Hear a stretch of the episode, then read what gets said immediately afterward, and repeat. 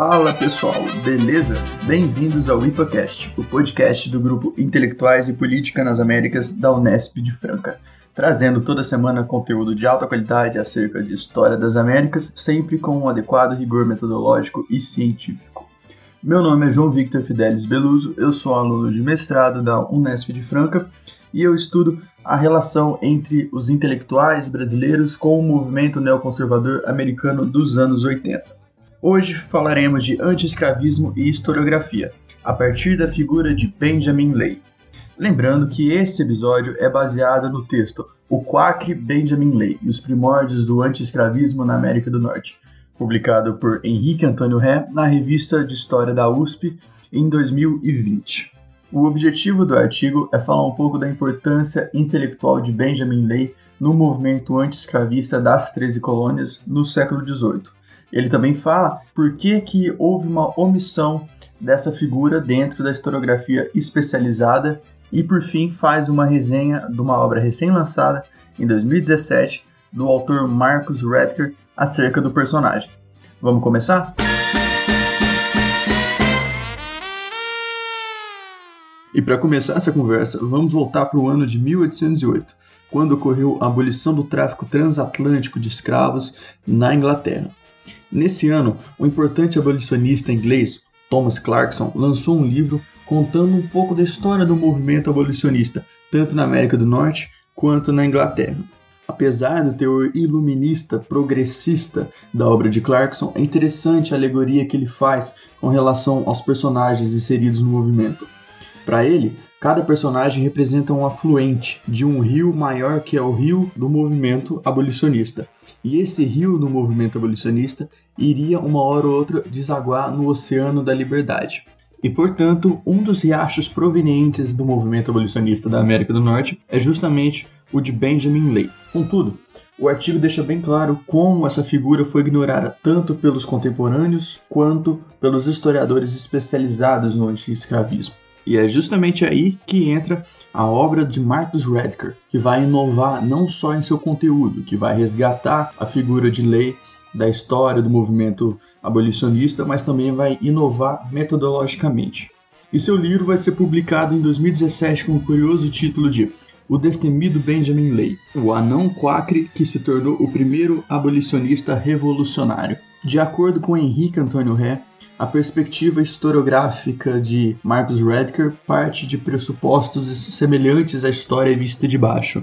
E de acordo com ele, ela busca captar como as ações de um indivíduo surgiram num contexto específico e, ao mesmo tempo, compreender como tais ações repercutem num cenário mais amplo.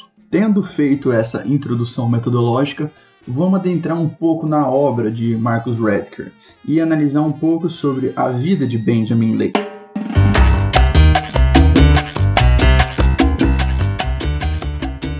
Benjamin Lay nasceu em 1682 em Copford, uma região com frequentes protestos trabalhistas e um radicalismo religioso, que acabou influenciando a sua trajetória intelectual. Filho de camponeses pobres, Benjamin Lay sofria de nanismo e cifose, o que gerava ainda mais uma rejeição por parte de seus contemporâneos, que acreditavam que a sua deformidade física influenciava a sua deformidade intelectual, por conta de seu radicalismo e diferença de pensamento com relação aos demais Quakers. Na Inglaterra, exerceu diversas ocupações. Foi pastor, aprendiz de luveiro, marinheiro e comerciante. Até que ele conheceu uma outra Quaker, a Sarah, que também sofria de nanismo, e em 1718 ambos se mudaram para Barbados, no Caribe, o berço da comunidade Quaker na América. Chegando lá, o casal se assusta tanto pela quantidade de escravos que o país possuía, tendo em vista que nove décimos da população era de escravos, quanto da participação de Quakers na administração e no comércio de escravos, tendo em vista que os Quakers, por muito tempo, foram pioneiros na crítica à escravidão. Por conta disso, o casal voltou para a Inglaterra, viveu mais alguns anos lá, e em 1752 eles viajam para Filadélfia, na Pensilvânia, a maior comunidade Quaker da América do Norte. Lá, Benjamin Lay se envolve em diversos conflitos com outros Quakers, porque ele critica tanto aqueles falsos ministros que diziam propagar a verdade de Deus, quanto o caráter escravista de diversos líderes Quakers que acabavam influenciando as instituições políticas da região. Por conta disso, Lei sofreu diversas sanções por parte dos líderes políticos e religiosos da comunidade. Por exemplo, ele não podia frequentar os encontros de negócios e comércios da região, mas apenas os encontros de adoração. Por conta dessa pressão que sofriam, Benjamin e Sarah se mudaram para outra cidade, ainda na Pensilvânia. Eles foram para Abington. E após a morte de Sarah, que Benjamin Lay começou a escrever o seu livro com argumentos contrários aos proprietários de escravos da Pensilvânia. Só que dentro da comunidade Quaker existia uma regra. Todo Quaker que quisesse publicar alguma obra devia submetê-la primeiro ao conselho dos supervisores. Contudo, esse conselho era formado pelos líderes Quakers que, em sua maioria, eram escravistas. Logo, provavelmente eles não aprovariam a obra de Benjamin Lay.